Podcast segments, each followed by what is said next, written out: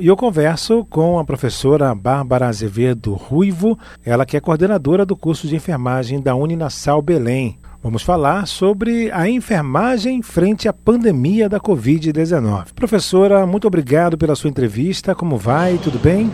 Olá, primeiramente gostaria de agradecer o convite em participar é, dessa entrevista, desse momento de esclarecimento. Saldo os ouvintes por estar participando e promovendo um pouquinho de esclarecimento quanto a essa temática. Professora, a enfermagem ela tem um papel fundamental no combate ao coronavírus, não é? Nós, enfermeiros, os técnicos de enfermagem, os auxiliares de enfermagem, compomos a equipe multiprofissional no atendimento hospitalar ou da atenção básica. Então, nós temos um papel de suma importância quanto à questão do atendimento inicial, que se dá normalmente na atenção básica ou na UPA, na policlínica, através da triagem clínica, onde a gente vai estar é, averiguando os sinais e sintomas, é, as, os relatos das pessoas quanto os sinais presentes naquele sintoma do coronavírus e a partir daí a gente vai direcionar ele para o atendimento médico.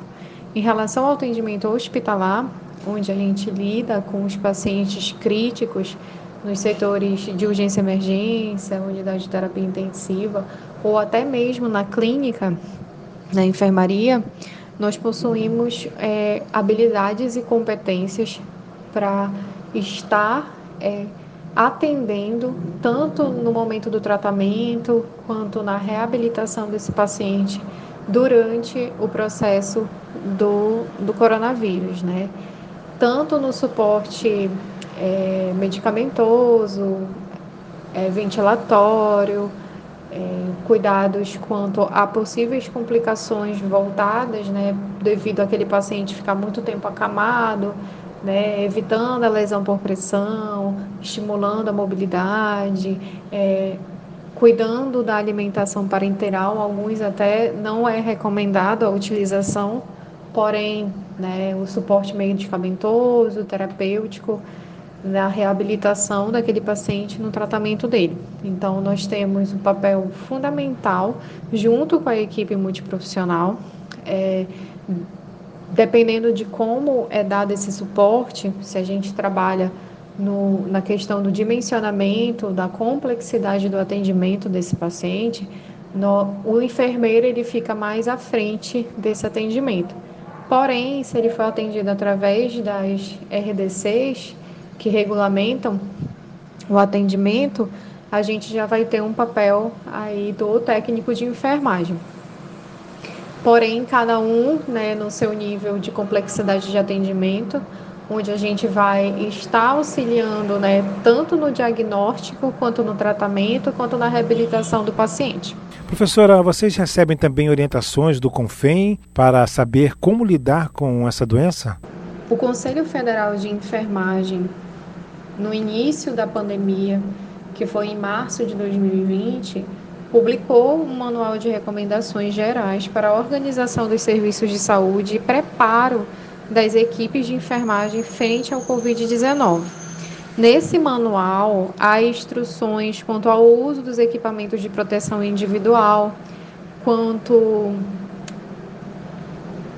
a resposta rápida, né, a criação de respostas rápidas em relação ao atendimento do, do paciente de Covid-19 principalmente porque é uma patologia que ela tem, ela afeta a questão do, do sistema cardiorrespiratório.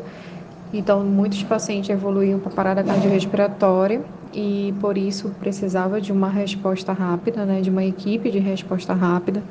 A questão do revezamento da equipe devido à extrema o, excesso de carga horária de trabalho, do estresse gerado pelo atendimento, pois no início da pandemia a gente ainda estava descobrindo o tratamento para a patologia, então é necessário que, que haja um olhar diferenciado para a questão da sobrecarga de trabalho da equipe, que também fosse afastado as pessoas que tivessem qualquer risco né, de estar trabalhando nesse momento da pandemia, por exemplo, diabéticos, cardiopatas, hipertensos, grávidas, lactentes, também foram afastadas devido ao risco e o comprometimento de estarem frente ao atendimento e, claro, podendo ser infectados pela patologia. Então, o COFEN deu todo o suporte para, para a orientação da equipe no, no combate do coronavírus. Quanto à assistência prestada ao paciente ou usuário, normalmente os profissionais que permanecem 24 horas no atendimento são os enfermeiros, técnicos de enfermagem e os médicos, porque isso está dentro do, da RDC, né, que regulariza o atendimento.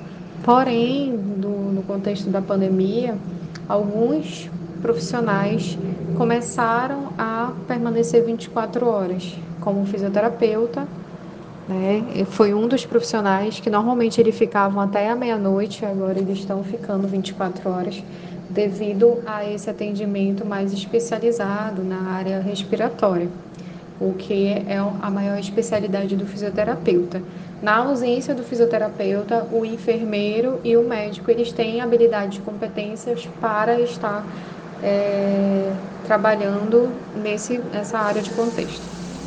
Professora Bárbara, vocês precisam ter cuidado redobrado, né? principalmente com a vacinação dos profissionais.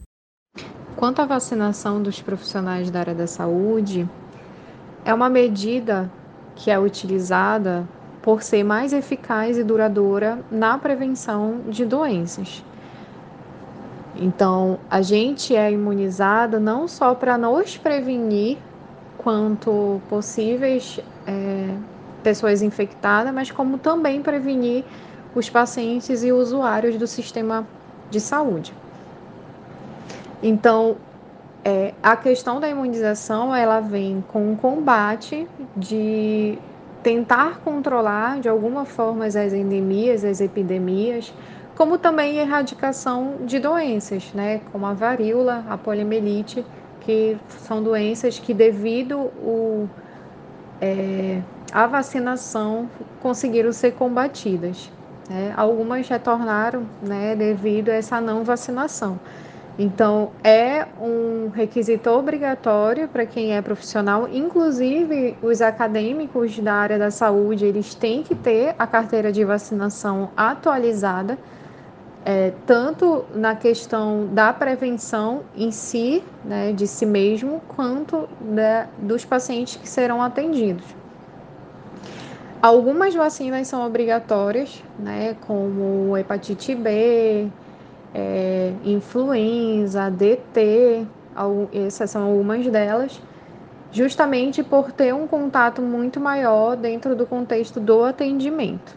Então, todos os profissionais, não somente os enfermeiros, mas todos que realizam atendimento ao público, não importa o contexto da atenção à saúde, se é primário, se é secundário, se é terciário, ele precisa ter a carteirinha de vacinação atualizada.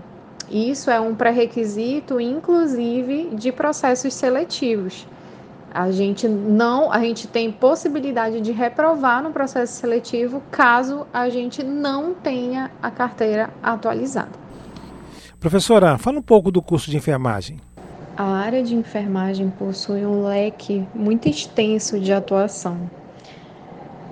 É, a nossa possibilidade de trabalho envolve vários contextos, desde a atenção dentro do sistema de saúde, base, é, atenção primária, secundária e terciária, onde a primária é a unidade básica de saúde, a estratégia de saúde da família.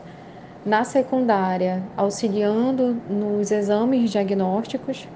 E na terciária, que já é um atendimento mais especializado, que é no contexto de unidades de referências hospitalares, de internação, enfim é, como também dentro das especialidades.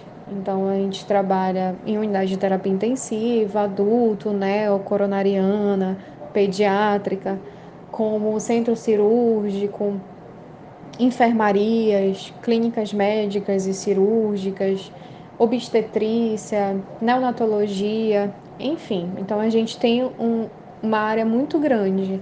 É, algumas pessoas não têm afinidade ao atendimento direto ao paciente, então por isso que a gente tem a possibilidade da auditoria, onde a gente avalia como é que esse atendimento está sendo prestado, quais foram os materiais, né?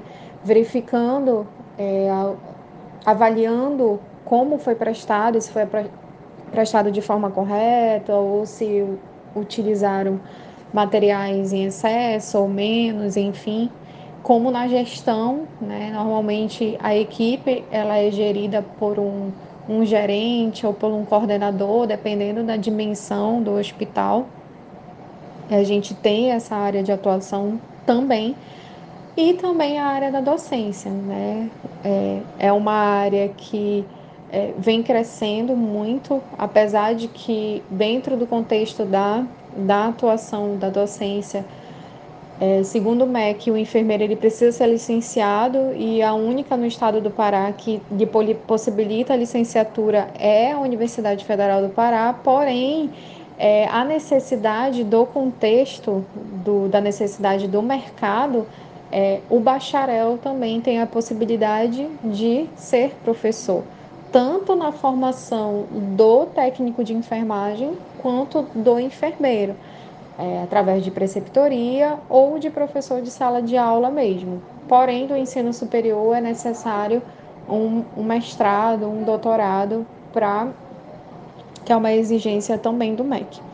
Então, a gente tem uma vasta área né, de, de atuação não só na região metropolitana, como nos interiores do estado ou até em outras cidades. Temos colegas, ex-alunos que se mudam né, de cidade porque é uma área que se necessita. Né? A área da saúde ela tem uma possibilidade muito extensa de trabalho, né?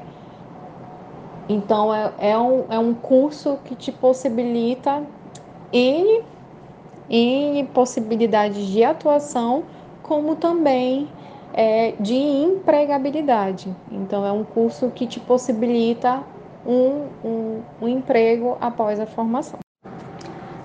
É, temos também a atuação autônoma, né? Então, é, hoje em dia, o enfermeiro ele pode trabalhar com atendimento ao home care, no tratamento de feridas ou aplicações de medicações, é, no atendimento ao parto normal, que nós somos também habilitados, o enfermeiro obstetra, ele é habilitado em realizar o parto normal. Então, ele pode fazer as consultas de pré-natal. É, podemos atualmente trabalhar na área da estética, CRT, né, responsável técnico. Né? Então, a gente também hoje tem a possibilidade de sermos autônomos, é, criarmos a nossa clínica de atendimento, então, hoje em dia, a gente tem muito mais possibilidades, muito mais áreas de atuação. Professora Bárbara, muito obrigado pela sua participação, os microfones sempre abertos.